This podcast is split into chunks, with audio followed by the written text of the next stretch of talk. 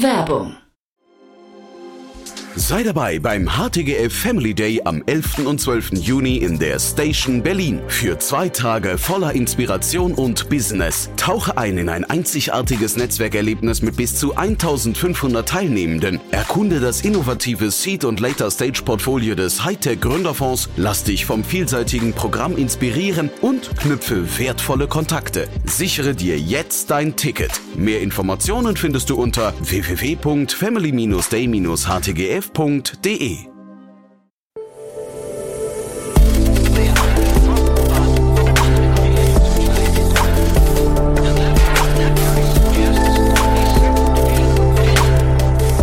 Startup Insider Daily. Interview. Herzlich willkommen zu Startup Insider Daily. Mein Name ist Jan Thomas und heute geht es mal wieder um das richtig große Geld. Ich spreche mit Rainer Merkle von HV Capital und ihr habt es wahrscheinlich mitbekommen, vor einigen Wochen hat HV Capital seinen neuen Fonds, oder man muss vielmehr sagen, seine neuen Fonds, also plural announced. 710 Millionen Euro stehen zur Verfügung für Startups in allen erdenklichen Phasen und auch in allen erdenklichen äh, Themenbereichen, also Segmenten. Warum das eine gute Idee sein könnte und wie sich das abhebt zu früher, das erklärt euch jetzt Rainer Merkle von HV Capital. Startup Insider Daily. Interview. Cool, ja, da freue ich mich sehr. Zum wiederholten Mal hier Rainer Merkle, General Partner von HV Capital. Hallo Rainer. Hallo Jan, vielen Dank, dass ich wieder dabei sein darf. Ja, ich freue mich sehr, dass wir sprechen, Rainer. Und wir, wir kennen uns ja schon eine Weile, habe ich gerade gemerkt, denn ich habe äh, bei, bei äh, Gmail ist das ja so schön, du kriegst ja so Autosuggests für die Leute, denen du eine Mail schreibst. Ich habe ich gerade die E-Mail-Adresse rainermerkle.holzbring.net gesehen. Ähm, das heißt, du bist schon länger dabei, ne? Ich bin 15 Jahre jetzt dabei, quasi noch aus der Zeit, wo unsere Investmenttruppe noch eine Tochter der Verlagsgruppe Holzbrink war bis heute HV Capital, 15 Jahre bin ich dabei. Wahnsinn. Und jetzt hast du den Orden der Mann, der 710 Millionen Euro eingesammelt hat. Ja, ja das ist ein Teamorden. Den gibt's für uns nicht an eine Person, aber ich äh, trage ihn mal fürs Team. Und das ist der Grund, warum wir heute sprechen. Ihr habt euren neuen Fonds äh, aufgelegt, also Glück oder geclosed, ne? Glückwunsch dazu erstmal. Ähm, Erzähl doch vielleicht mal ein bisschen ähm, zu dem zu dem Marktumfeld, weil du hast es relativ, es hat lang, relativ lange gedauert, hast du mir erzählt. Ne? Ähm, was was war was war anders als früher? Ja, wir haben, also muss sagen, wir haben den Prozess von Anfang an für diesen Zeitrahmen ausgelegt. Wir haben uns vor eineinhalb Jahren zusammengesetzt im Partnerkreis und überlegt, wie so die nächste Vintage, sagt man ja so der Fundgeneration aussehen soll. Haben da ein paar grundlegende Entscheidungen getroffen, jetzt zum ersten Mal zwei Vehikel zu machen und dadurch das Ganze auch noch größer zu machen. Und dann auch zu sagen, ja, wir wollen ein Closing in, äh, im Dezember 22 machen, um das für Investoren aus 22er Budgets schon zu öffnen. Und dann ein Closing ganz früh in 2023, ähm, was wir jetzt auch vollzogen haben. Also insgesamt eineinhalb Jahre. Aber du hast schon richtig angesprochen. Ich hätte zwischendurch eigentlich gedacht, wir sind äh, deutlich überzeichnet, wir sind deutlich schneller fertig. Äh, und am Ende wurde das durch das Marktumfeld schon sehr, sehr mühsam und zäh, muss ich sagen. So eine Fondsgröße, wie definiert man die eigentlich im Vorfeld? Wenn du sagst, ihr habt euch zusammengesessen, wie kommt man da auf genau 710 Millionen? ja, es ist auch kein Geheimnis. Wir hatten mal äh, eigentlich so 800 anvisiert äh, und die 710 sind jetzt einfach ein Resultat äh, dessen, was wir in dem Zeitrahmen, den wir auch begrenzt haben für uns, einfach dann auch hinbekommen haben. Haben also so ein Stretch Goal definiert. Äh, wie kommt man da drauf? Wir hatten im letzten Fund 536 Millionen und haben eben jetzt gesagt, ja, wir wollen zum ersten Mal aus diesem Hybrid-Fund, wir hatten damals Venture und Growth in einem Fonds, da wollen wir jetzt die nächste Stufe nehmen und gerade das Growth deutlich größer machen. Sind im Venture, können wir auch gleich über Details sprechen, eigentlich fast gleich geblieben in der Größe und haben jetzt aber mehr Kapital, um spätphasige Investments zu machen. Und die Strategie hat dann dazu geführt, dass wir sagen, ja gut, für Growth braucht man schon deutlich mehr Kapital. Und das hat dann im Endeffekt den Gesamtbetrag größer gemacht. Ziel waren 800 ursprünglich. Wir sind jetzt bei über 700 gelandet. Ist ein Riesenerfolg. Aber auch das ist so ein bisschen Ausdruck äh, der aktuellen Marktgeschehnisse, dass wir nicht wie sonst immer deutlich überzeichnet. Da wären wir wahrscheinlich bei 850, 900 Millionen gelandet das Marktumfeld, also ich meine, ihr habt ja da begonnen quasi in dieser totalen Boomphase, ne, dieses verrückte Jahr 2021. Ähm, ja. Da war das wahrscheinlich auch noch greifbarer, aber wie hat sich denn das Marktumfeld seitdem ver verändert? Ja, das, äh, das Krasse ist eigentlich, und das ist, ähm, denke ich, auch ganz interessant, mal so ein bisschen zu beleuchten, ist, das Umfeld für Investments ist ja fast besser denn je. Also vielleicht besser als die letzten zwei Jahre. Äh, die ganzen fundamentalen Treiber, kommen nach wie vor zusammen. Die Long-Term-Trends sind absolut intakt. Und unsere Investoren sehen das auch total und äh, sind total gekauft auf Europa Venture Capital Technologie Investments. Problem ist aber, dass die Investoren äh, sehr wenig Liquidität zurzeit haben, weil eben die letzten zwei Jahre sehr viel Geld investiert wurde, sie auch sehr viel neue Fund-Commitments eingegangen sind. Gleichzeitig ist plötzlich die Aussicht auf Rückflüsse sehr schlecht. Ähm, und dazu noch die Public Markets haben wir deutlich korrigiert. Dadurch haben die, unsere Investoren quasi eine Imbalance im Portfolio, müssten, um die Balance wiederherzustellen, eigentlich Geld aus dem Private Sektor rausziehen. Geht aber nicht. Zurückfließen tut auch nichts. Und daher nehmen die alle massiv ihre Planungen und entsprechend neue Commitments zurück. Und das ist so das Kontroverse, dass sie zum einen sieht jeder total klar die Chance, jetzt zu investieren, hat aber sehr, sehr wenig Liquidität äh, in der Tasche. Mhm. Dieses äh, Investieren, vielleicht, oder lass uns mal vielleicht noch mal ganz kurz über die ähm, LP-Basis von euch sprechen, wenn du jetzt das, was du gerade beschrieben hast, welche, welche äh, Investorengruppe betrifft das? Also über wen, über wen sprechen wir da? Ja, das ist ein sehr guter Punkt, Jan, denn es sind, also das trifft tatsächlich die größten Investoren, nämlich die Endowmentfonds, äh, Versicherungen oder halt Stiftungen. Man kennt es hauptsächlich aus dem amerikanischen Bereich, äh, die großen Universitätsstiftungen, die ja immenses Kapital sehr long-term verwalten, die trifft es eigentlich am stärksten. Ähm, die öffentlichen trifft es jetzt weniger. Und dazwischen würde ich mal sagen, sind die sogenannten Fund of Funds. Das sind quasi Advisor-Firmen, die selbst Geld einsammeln äh, und das dann in äh, Private Equity, Venture Funds weiter investieren. Und die haben halt ihre bestimmten Budgets, Fonds geraced oder nicht. Die, wenn wir mal kurz durchgehen, die öffentlichen, die drei Pools, die öffentlichen, die sind da relativ unberührt davon. Die großen Endowments äh, total betroffen, genau der Effekt, den wir besprochen haben. Und die Fund of Funds, die sind eigentlich aktiv, wenn sie Funds geraced haben. Nur haben die genauso das Fundraising-Problem mhm. aktuell wie mhm. die Company da draußen. Und deshalb ist schon sehr viel ähm, Knappheit jetzt eigentlich relativ schnell in den Markt gekommen. Und diese Endowments, das klingt so ein bisschen nach äh, USA. Ne? Ist das bei euch dann auch internationales Geld? Äh, wir haben zum Glück immer stärker über die letzten Generationen auch äh, strategisch nach Europa verlagert. Äh, wir wollten immer hauptsächlich äh, deutsches oder dann europäisches Kapital verwalten eine eigene Strategie, weil wir sagen, die signifikante Wertschöpfung, die wir hier betreiben, wir würden das eigentlich auch gern sehen, dass die hier im Endeffekt äh, Investoren zugutekommt und nicht, dass wir jetzt einen super Job machen, viel Geld verdienen und das dann nur nach Amerika, äh, Asien oder äh, in die arabischen Staaten geht.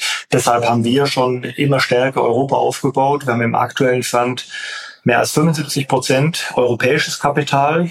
Ähm, aber klar, die 25 Prozent, die sind dann schon äh, hauptsächlich oder ausschließlich eigentlich aus Amerika und da schon betroffen.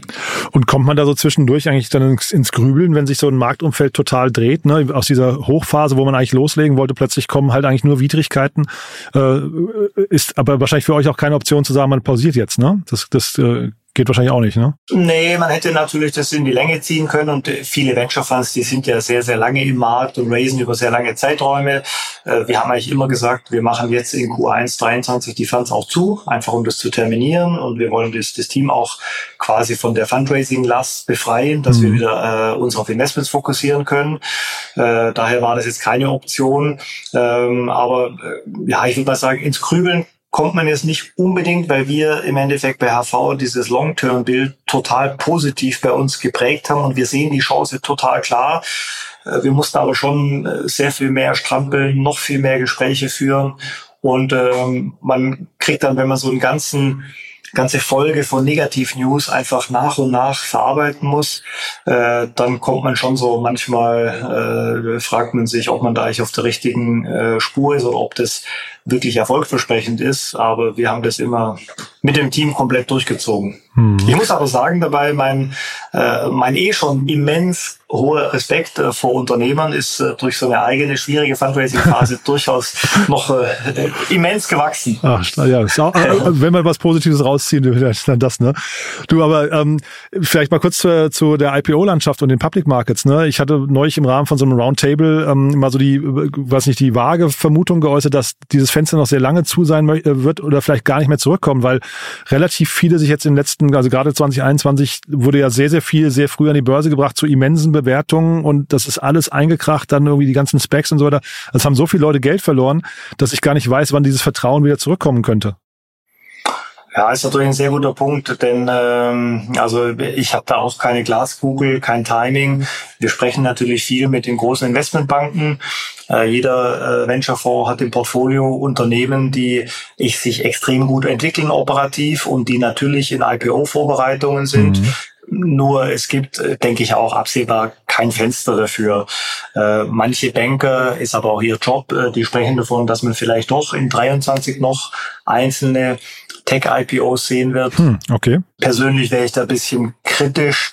Äh, klar hält man sich bereit, aber es würde mich persönlich eigentlich wundern, wenn die Stimmung, du hast ja treffend beschrieben, wenn das so schnell sich wieder dreht, dass sich jemand auch traut, äh, jetzt äh, in den Markt zu gehen. Also ich würde mal davon ausgehen, dass wir da eher in Richtung 24 schauen. Hm. Vielleicht mal, ähm, weil du gerade gesagt hast, jetzt könnt ihr endlich wieder investieren. Vielleicht magst du noch mal kurz, du hast gerade gesagt, es sind zwei Fonds und die haben zwei, sagen wir quasi zwei, adressieren zwei unterschiedliche Stages. Äh, inhaltlich äh, seid ihr agnostisch, ne? Genau, inhaltlich sind wir agnostisch. Wir haben auch immer, weil du sagst, wir können wieder investieren, wir haben es eigentlich schon so getimt, dass wir immer investieren konnten. Wir haben aus den letzten Fonds unser letztes Investment quasi im Januar, äh, im Dezember gesigned, haben aus den neuen Fonds ab Januar schon investieren können. Mhm.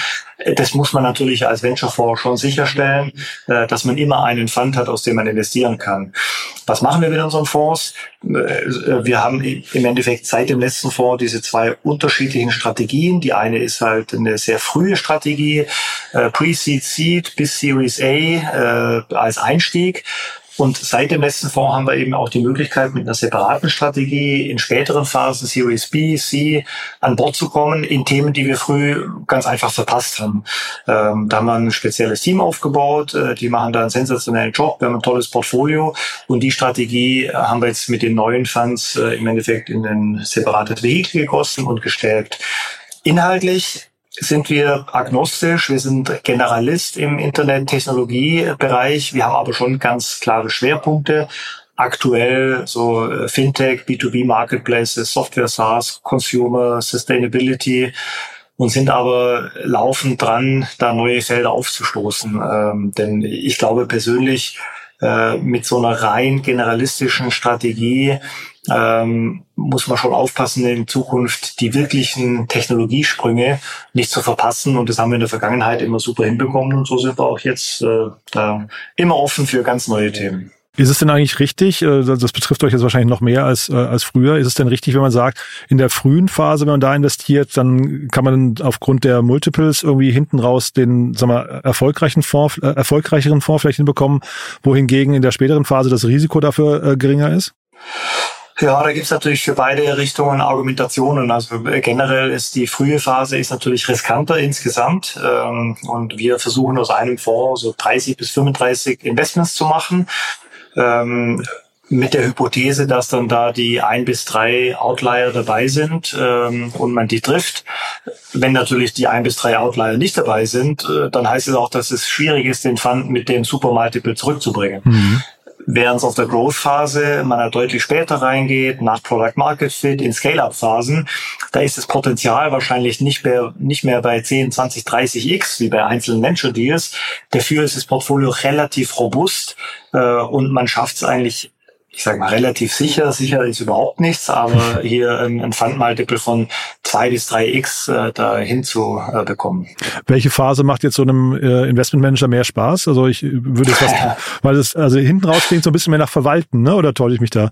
Ah, das ist schon, äh, das ist schon noch deutlich früher. Also da Verwalten wäre dann wirklich sehr, sehr spätphasig. Wir sind, sind schon immer noch relativ früh in den Lebenszyklus der Firma und äh, auch noch sehr, sehr unternehmerische Phasen. Das sind quasi die frühen Ramp-up-Phasen, wo Unternehmen eben äh, schon Umsätze erzielen, Kunden haben, aber wo es darum geht, jetzt äh, wirklich noch um einen Faktor äh, 10x äh, oder auch mehr zu wachsen. Ähm, man kann halt, es geht aber schon äh, um andere Herausforderungen. Ja, in der, in der ganz frühen Phase, äh, da ist man halt äh, Hypothesen, Conviction-driven, arbeitet extrem eng mit dem Team auf Produkt Produkt, äh, Verfeinerungen, Pivots, äh, Leute anstellen, dann die ganzen Basics, wie Optionsprogramme bauen, die Governance hinbekommen.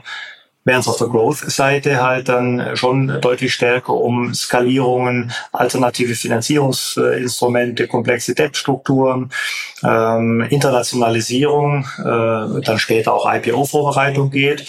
Und äh, auf deine Eingangsfrage, äh, klar, ich habe im Endeffekt das Geschäft ist schon sehr lang gemacht, hatte auch das Glück, dass ich mit Firmen wie Zalando, HelloFresh quasi alle Phasen durchlaufen mhm. äh, durfte. Macht alles total Spaß. Aber man merkt schon bei uns im Team, dass einige Leute einfach total für das ganz, ganz frühe Venture brennen mhm. und andere dann eher in diese Ramp-up, Scale-up-Phase. Mhm. Ja, finde ich, finde ich hochinteressant. Ähm, Du hast gerade von den Outliern gesprochen, äh, von den eins bis drei, die ihr hoffentlich dann findet. Welche, welche Themengebiete könnten das wohl sein, aus denen die stammen? Ja, wir, also wir glauben ja gleichermaßen an das ganze Consumer-Segment, was immer sehr, sehr schwer vorhersagbar ist, aber wir glauben weiterhin dran, dass, wie es in der Vergangenheit auch war, dass sehr, sehr große äh, Outlier möglich sind. Ähm, genauso aber im Enterprise, äh, Fintech, äh, SaaS-Umfeld da scheinen ja schon, äh, zumindest in so den frühen, mittleren Phasen, einige Unternehmen, die laufen so eher linear, fast geplant. Aber irgendwann sieht man dann doch die großen Ausreißer aus dem Segment, die dann strategisch relevant werden, die plötzlich äh, sich multiplizieren auf Kundenseite. Von daher glauben wir schon, dass in allen Bereichen es möglich wäre. Sonst wird man auch nicht reingehen, ganz mhm. fair. Wir sind ein Outlier-Investor äh, und äh, suchen die Targets ganz äh, gezielt. Und jetzt diese beiden Fonds, ähm, ist das für, für euch intern auch noch von der Teamstruktur her sagen wir, eine neue Ausrichtung? Müsst ihr da, also das ist ja jetzt kein, kein Pivot in dem Sinne, aber es ist wahrscheinlich eine Erweiterung einfach dessen, was ihr schon macht. Braucht ihr da auch neue Skills in einem Team? Also wir brauchen rein von der Kapazität und von der Transaktionsexpertise jetzt eigentlich keine zusätzlichen Skills. Wo wir eher schauen, ist, dass wir, wenn wir über neue Felder sprechen, wie äh, du vorher schon ähm, also an, ähm, angesprochen hast, wir sind Generalist, aber wir schauen immer nach neuen Technologien, neuen Trends. Naja, und wenn man da rein will, muss man auch schauen, dass die Leute halt, äh, die man an Bord bringt, die, die entsprechende Expertise in den Feldern haben. Also wir schauen eher nach thematischer zusätzlicher Expertise als jetzt zusätzlicher Transaktionsexpertise. Gibt es denn Bereiche, in die ihr nicht äh, investieren möchtet?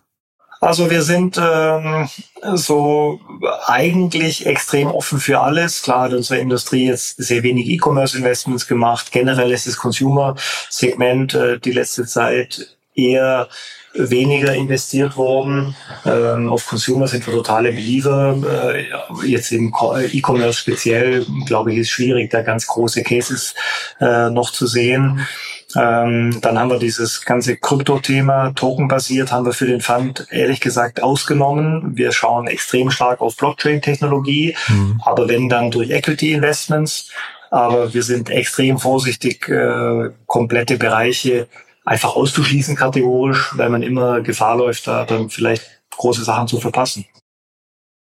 Ich war neulich auf einer Diskussion oder bei einer Diskussion dabei, als dann über Helsing zum Beispiel gesprochen wurde, ne? Irgendwie so AI, Waffen, so ein Thema.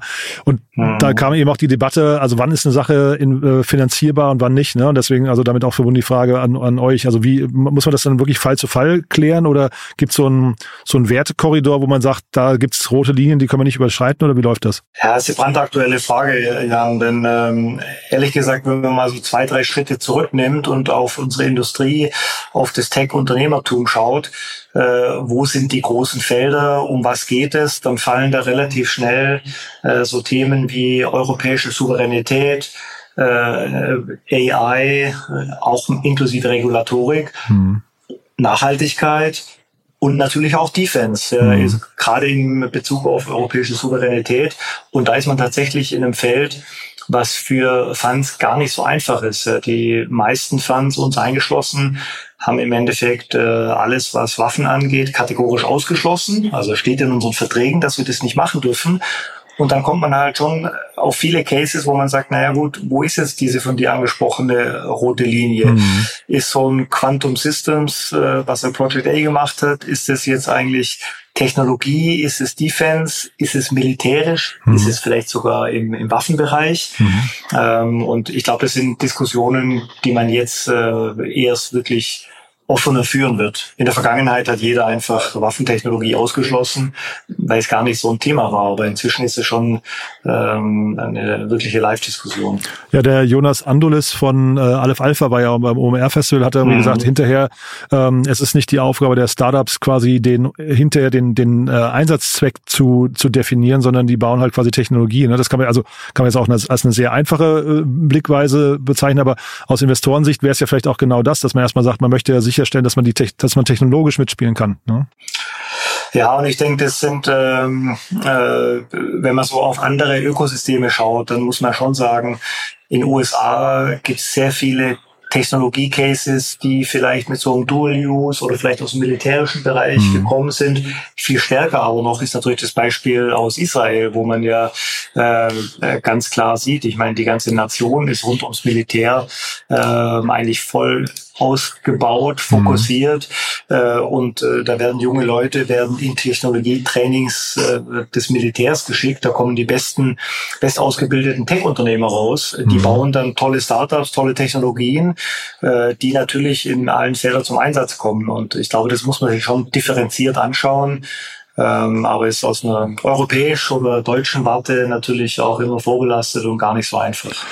Klar, nur vielleicht trotzdem nochmal da auch jetzt an, an dich als Investor die Frage, wie ist das denn, wenn, wenn, also die Welt ist global und wenn wir jetzt hier um Europa herum einen Zaun bauen und sagen, ich, da gibt's ja so andere Themen auch, ne, Biotech oder nehmen wir sowas wie CRISPR zum Beispiel oder vielleicht auch Mensch-Maschinen-Interfaces, das sind ja alles so Themen, wo vielleicht in, in Europa immer erstmal so ein, so ein, was nicht, so ein Schreckensausrufezeichen dran geht. Ne? Ähm, ja. Die, die Gründer, die sowas gründen möchten und umsetzen möchten, die gehen notfalls ins Ausland, oder? Also irgendwo außerhalb von Europa und setzen es dann da um. Wie, wie ist da euer Blick drauf?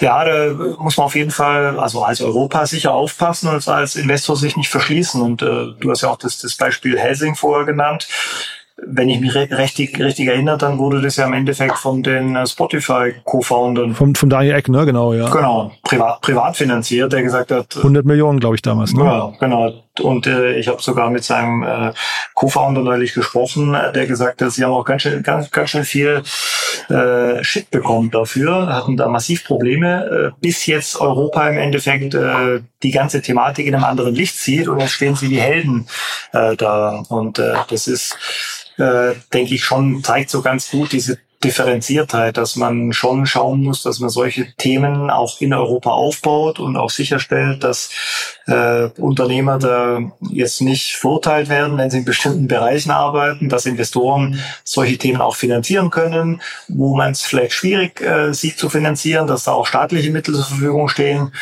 Ähm, ist eine spannende Diskussion, die da auf uns zukommt. Hm. Ja, ich konnte jetzt Helsing, wollte ich gar nicht im Detail bewerten, sondern es geht ja. eher um die grundsätzlichen Fragestellungen dabei. Ne?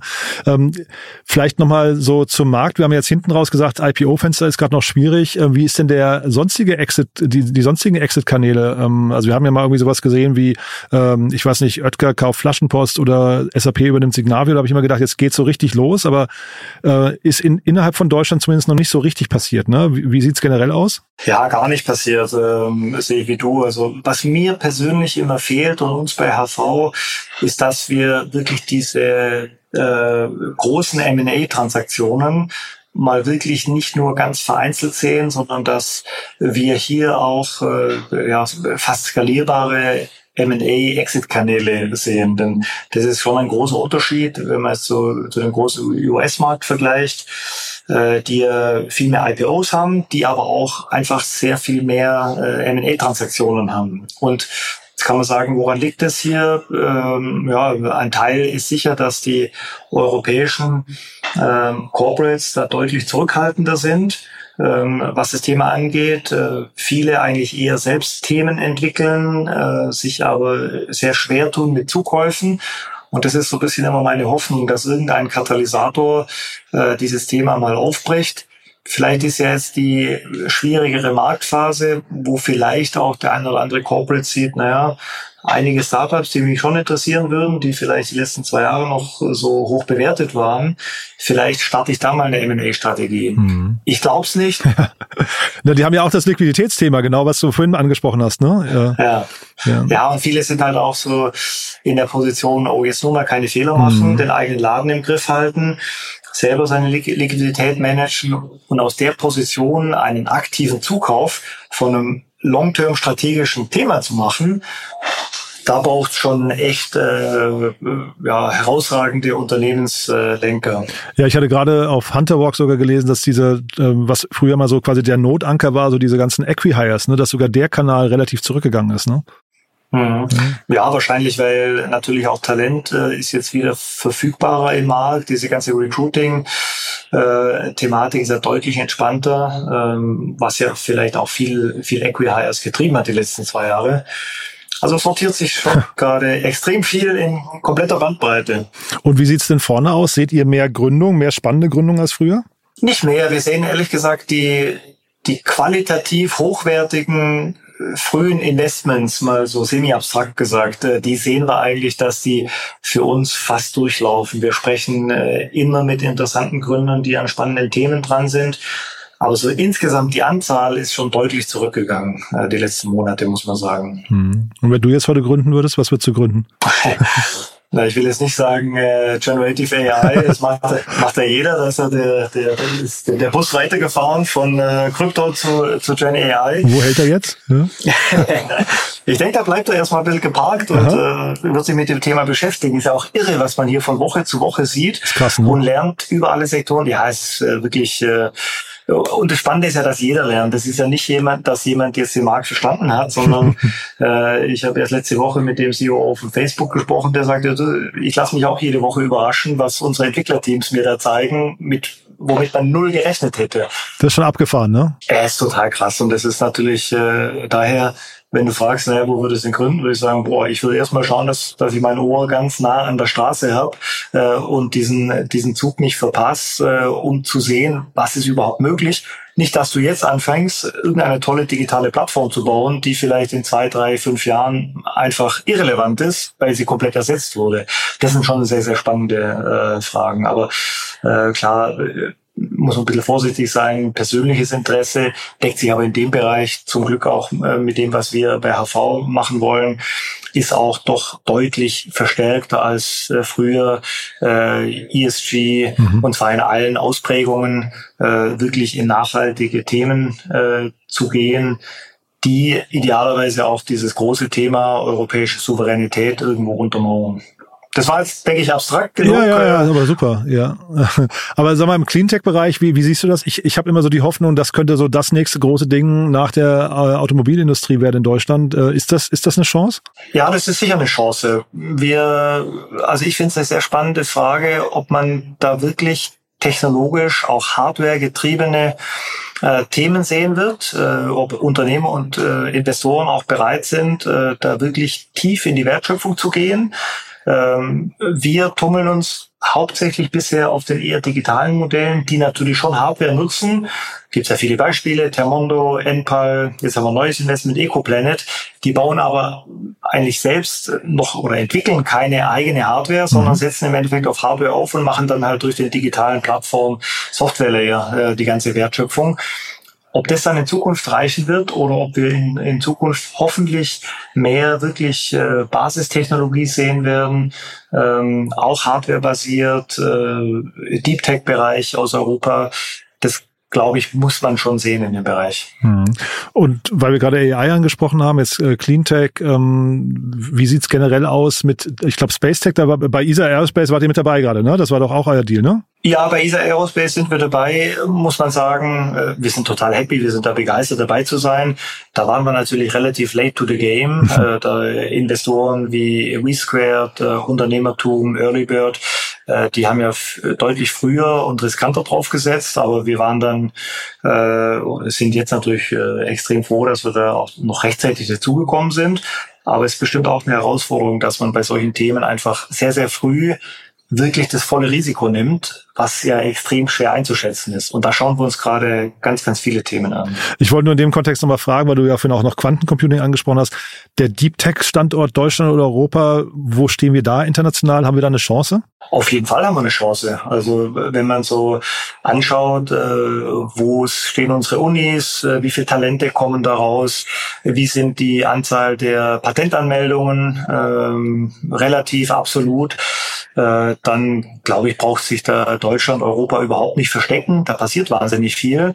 Und jetzt ist die Frage, ob man das wirklich in die richtigen Kanäle leitet, ob die äh, Talente, die Technologien auch dann wirklich bereit sind, ganz tief in die Wertschöpfung zu gehen oder sich halt andere äh, Entfaltungsmöglichkeiten suchen. Und da ist, denke ich, aber auf jeden Fall eine sehr positiv große Chance für uns.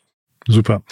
Du Rainer, das hat mir großen Spaß gemacht. Also ich bin sehr gespannt, was ihr mit euren 710 Millionen jetzt dann anstellt. Ja, ich aber auch. Das, ja genau. Aber das, das klingt ja erstmal wirklich cool. Haben wir was Wichtiges vergessen für den Moment? Nee, es ist, äh, ich glaube, es ist einfach für uns, äh, und wir haben ja auch wahnsinniges Presseecho bekommen auf den Fund. Äh, hat man die letzten Jahre war sehr schwer, als äh, wenn man ein neues Fundraise gemacht hat, äh, da überhaupt äh, Coverage zu bekommen. Es zeigt aber auch, wo der Markt aktuell steht. Es gab ja lange keine Positivmeldungen. Mhm. Ähm, und äh, da sind wir jetzt durch den neuen Fund herausgestochen und ich hoffe, dass es allen Leuten auch Mut gibt, äh, positiv denken äh, schürt, dass wir jetzt nicht von dem äh, Kurzzeitkorrekturen äh, der schwierigen Zeit, äh, die aktuell da ist und die bestimmt auch noch dauern wird, aber dass man sich da nicht abbringen lässt, weil long-term auf einem fünf, zehn Jahreshorizont ist das Bild äh, ungetrübt äh, positiv und stärker denn je zuvor. Das ist, worauf wir einzahlen und wir würden uns natürlich freuen, wenn die Unternehmer, die die wichtigsten Akteure in unserem Ökosystem sind, äh, sich auch äh, davon nicht abbringen lassen. Wir freuen uns drauf. ja, cool. Nee, aber also ich glaube, es ist auch wichtig zu verstehen, ähm, also auch wenn jetzt viele natürlich irgendwie, wenn die gerade ein bisschen die,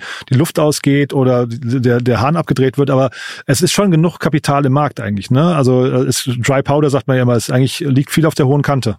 Da gibt es unterschiedliche Meinungen. Also es gibt, Ah, ja. es gibt, es gibt schon viel äh, Dry Powder genug. Es ist deutlich weniger als die letzten Jahre und vor allem sind Funds natürlich viel, viel vorsichtiger, das zu investieren. Ja. Äh, die ganze FOMO, die Overnight äh, werden Entscheidungen getroffen, das ist raus. Daher fühlt sich noch viel knapper an, wie es eigentlich ist für Unternehmer. Ähm, für die richtigen Cases gibt es immer Kapital, aber es ist schon deutlich äh, na, kontrahierter geworden als die letzten zwei Jahre. Ähm, aber ja, in jeder Phase gibt's Zugang. Sicher ist die Growth-Phase mit Abstand am schwersten jetzt.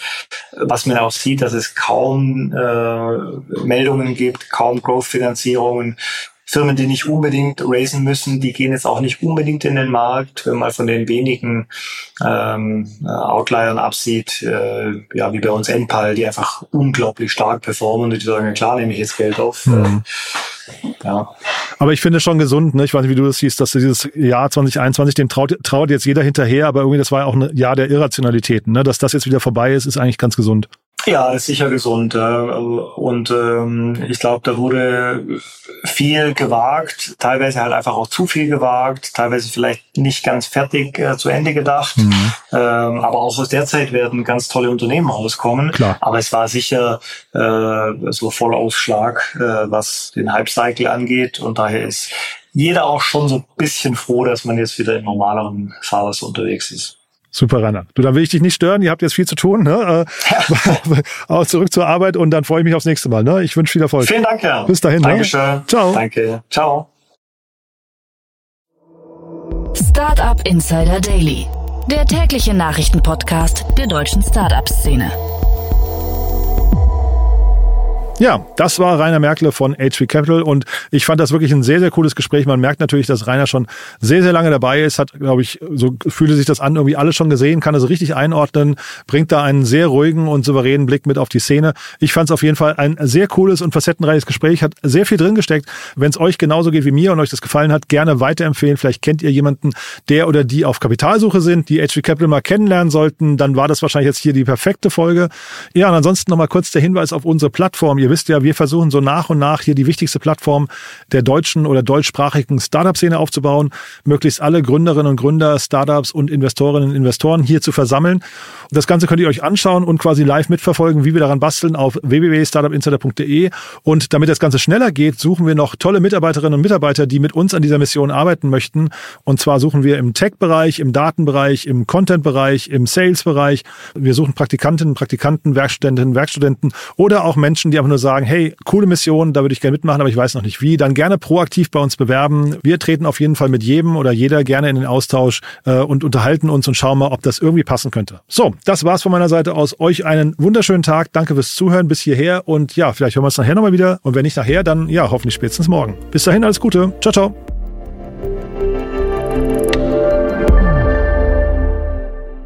Diese Sendung wurde präsentiert von Fincredible. Onboarding made easy mit Open Banking. Mehr Infos unter www.fincredible.io.